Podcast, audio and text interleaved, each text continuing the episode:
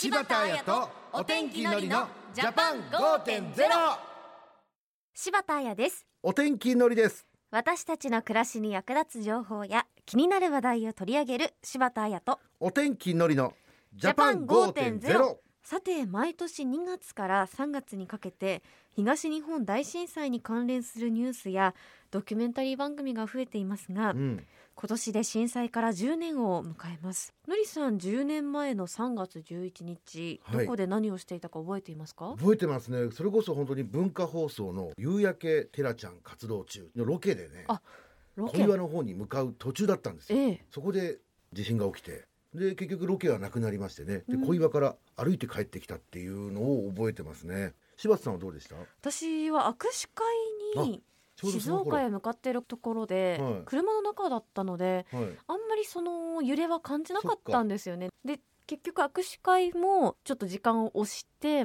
で帰りの車の中で東京に向かう消防車とか救急車をすごくたくさん見ましたね、あーだから分かんなか方面、ったよね。うん、何が起きたのか分からなかったですね。あれから10年なんですねやっぱりこのうん。震災から10年は確かにこう節目ですけどやはりそれで終わりではないというかね。そうですね。それぞれの家族にね、うん。この一人一人の10年の歩みがあると思いますからね。本当そうですね。そして今被災地には復興さらにはそこから一歩進んだ創生に向けてまちづくりや仕事づくりに力を注いでいる方がたくさんいます。はい。その中で今日は福島市で起業した女性に出演していただきます。はい。ということで今日のテーマは福島から世界へ特産品でふるさとを元気にです。今日も一緒に考えていきましょう。柴田彩とお天気のりのジャパン5.0明日の暮らしをわかりやすく内閣府政府広報の提供でお送りします。今日のゲストです株式会社モモガール代表取締役斉藤優子さんです。斉藤さんよろしくお願いします。よろしくお願いしよます。ろしくお願いします。斉藤さん福島市からリモート出演してくださいます。はい、ありがとうございます。斉藤さんまずあの桃ガールというのはどんな会社でしょうか？はい。完熟桃を瞬間冷凍したモモフルっていう商品をはじめとしてですね、はい。地元で収穫された果物とかお野菜を原料にして無添加で手作りの加工食品をね製造販売しております。2016年に創業したのでちょうど2月で5周年なんですけれどもはい、あのメンバー全員女性で今8名で頑張って手作りで商品作っております。いいですね。5周年おめでとうございますおめでとうございます。ありがとうございます。斉藤さんは福島市のご出身ですか、はい、そうです。でもあの若かりし頃は田舎だと思って出てっちゃって 仙台の大学で音楽科に進学したんですね。ええでそのまま帰りたくなくって卒業後は仙台の放送局であのディレクターをしながら、はい。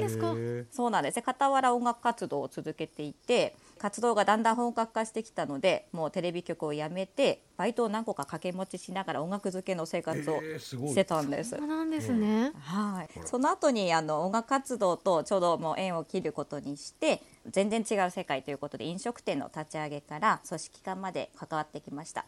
さあそして気になるのが東日はい。本大震災の当日、どこで何をされてましたか？その当時は仙台駅前の音楽スタジオで地下にいたんですけれども、うん。ちょうど生徒と曲作りをしてたんですね。ええ。はい、でもその時にいきなり聞いたことのないスマホのアラーム音がすごく鳴ってこれ危ないと思って地上にみんなで出てでその時はもう本当立っていられないほど揺れちゃってですね、その後やっぱ交通手段が全部止まってたので6時間ぐらいかけて夜中まであの、はい、妹と住んでた家に歩いて帰ったっていうのを覚えてますね。大変でしたね。6時間かけて。で震災後はどうされていましたか？震災があるとやっぱ生活がね一番大事なので音楽の仕事っていうのは一番最初にやっぱなくなって何もできないなと思ったのでボランティア活動をまずしてたんですね。日々日々いろんなところに行ってたんですけども実家もその当時あの放射能の心配がされてまして、もしかしたら家族で九州に住もうかみたいな話まで出てたので、じゃあこれは一旦実家に帰ろうと思ってで福島に戻ってから仙台に通いつつ放射能のモニタリングの仕事をしてました。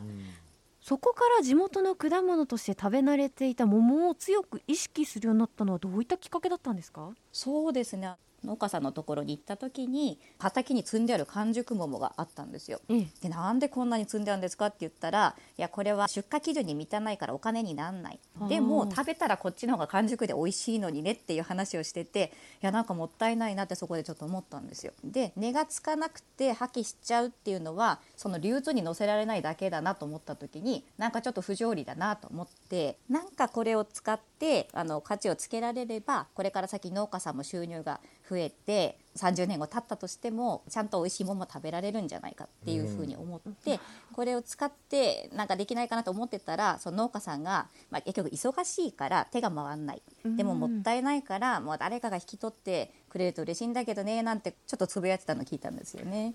けど農家の方、はい。忙しいですもんね。いや本当に一日朝3時4時に起きてうん。10時ぐらいまではもうフル回転ですもんね。うん、確かにそれは手がいっぱいだ。だからうん。そのつぶやきを聞いたことで、はい。まあ、人生が変わったと言っても過言ではないですね。ただなかなかこう一筋縄ではいかなかったんですよね、まず自分で作るつもりなかったので どうやってこの素材を集めて商品化するっていう仕組みを作ったらいいんだっていうところもなかったのでまずはやってみようっていうので6次化商品を作って提案したらなんとかなるかなと思ったので作るところまではやろうと思ったんですけど今度は試作させていただいた会社が震災の影響で潰れるっていうのも聞いちゃったので、まあ、いろんなところでちょっと困難があるなとは思ってましたね。はい、でもそうなってもちょっと作った商品食べたらやっぱ美味しいっていうのはすごく分かって商売したことないけどこれは売れるっていうふうにちょっと思ったのでもう閉まってしまう会社をじゃあ引き継ごうというところで設備ごと引き継ぐっていうふうに会社を設立したっていう経緯ですね。会社経営不安じゃなかったですか？やったことなくってもう周りからは大反対されたんですけど、ええとりあえず3年って決めてやってみて。でダメだったらっていうことで家族を説得して、まあ、今5年経ったのでとりあえずは クリアしたかなって思ってるんですけれども分かんないなりに分かんないんですって言うと周りが教えてくれるので もう突っ走りながら、はい、あの助けてって言ってここまで来た感じですね。本当に紆余曲折あってはい、誕生したその桃ガールの冷凍桃モモフルなんですけれども、はい。今日スタジオに用意されています。やったありがとうございーます。もう僕ずっとここに目がいってましてですね。いや これは。すいませんこれね。美味しそうだわな。見た目はもう完全に桃ですね。ね果肉がゴロッとしていえる、うん。ではのりさんどうぞ。いいですか？斉藤さんいただきます。はい。わあすごい凍うってる。まっ。うん。冷え冷え。これいいね。なんでこの桃の食感？うん。もう桃そのもの。本当そうだね。丸ごと桃だよね。はい。美味しいです。ありがとうございます。味付けししててないいんです。味付けしてないんだな。最低限素材化すために、えー。本当にこうコーティングだけだから無添加なので赤ちゃんでも食べれる。マジですか？めちゃくちゃ甘くて美味しいけど、無添加、あともう食感のあの桃のしっとりした繊維の感じもうそのまま、ありがとうござい。ありがとうございます嬉しいです。ちなみに福はい。島の桃ってどれくらい種類あるんですか、福島だけで50種類以上あるんですよ。えーそんなに？私もあの作るまでは本当3種類4種類しか知らなかったんですけどももうこんなにもあの実の感じとか甘さだったりとか色が違うっていうのって実際作ってみるとやっぱ違いが分かって、うん。それを伝えたいなっていうのもちょっと出てきたし数もやっぱりね生産量がやっぱり全国で2番目っていうところではそんだけいろんな可能性があるので、うん。もう本当に PR したくなってますね。福島のえー農業の現状はちなみにいかがでしょうかね？そうですね。あの、まあ、震災前から結構復活したって言われていて、うん。この10年で風評被害もある程度なくなって応援してくれる方の方が多くなってきたので、戻ってきてるんじゃないかなと思ってます。でも福島って PR ベタで地域性でですかね。口ベタな人がやっぱり多いなと思ってるのであんまりこう美味しいよとか自分から勧めることって生産者の方あんまりしないんですよ。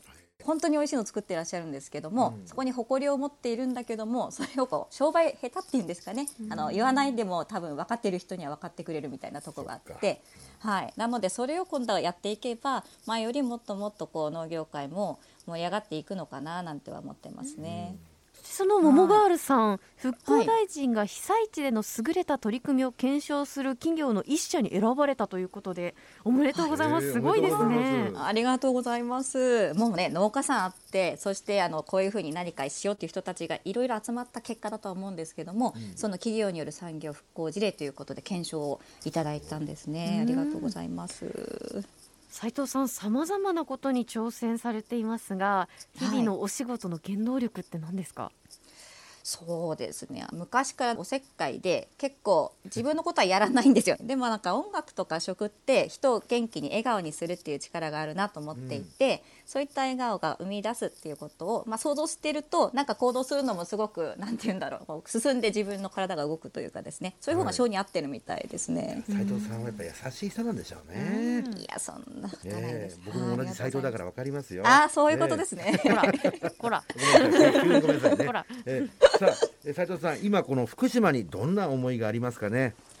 そうですね福島って本当に素晴らしい自然とで恵まれた食文化がたくさんあるんですよね。でそれをこう今まで PR できてこなかったっていう魅力があの私たちの世代でもうしっかり伝えていけたらなと思ってまして、まあ、まだコロナですけれどもこれが収まったらあの実際に福島に足を運んできてもらって美味しい食そして文化を体験していただけるそれがまあ本当に一番の復興なのかなと思ってます。うんありそうですね今日は株式会社モモガール代表取締役斉藤優子さんにお話を伺いました斉藤さんありがとうございましたありがとうございました。ありがとうございました。美モモフルもとっても美味しかったです味しかったです。復興への取り組みについては復興庁のホームページでも紹介しています東日本大震災発災10年のポータルサイトをぜひご覧ください復興庁10年ポータルサイトで検索できます柴田彩とお天気のりのジャパン5.0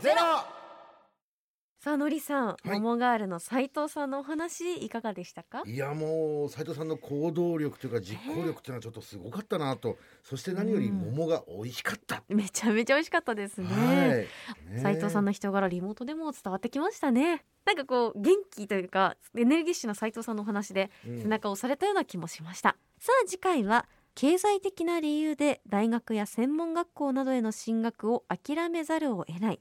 そんな皆さんを応援する制度について取り上げます。うん。ちょっと進学したいんだけれども、うん。親に負担かけられないなといったそういった学生の方に聞いてほしいお話です、はい。ぜひ保護者の方とお話をするきっかけにしていただければと思います。ということでここまでは柴田彩とお天気のりのジャパン5.0また来週柴田彩とお天気のりのジャパン5.0明日の暮らしをわかりやすく内閣府政府広報の提供でお送りしました。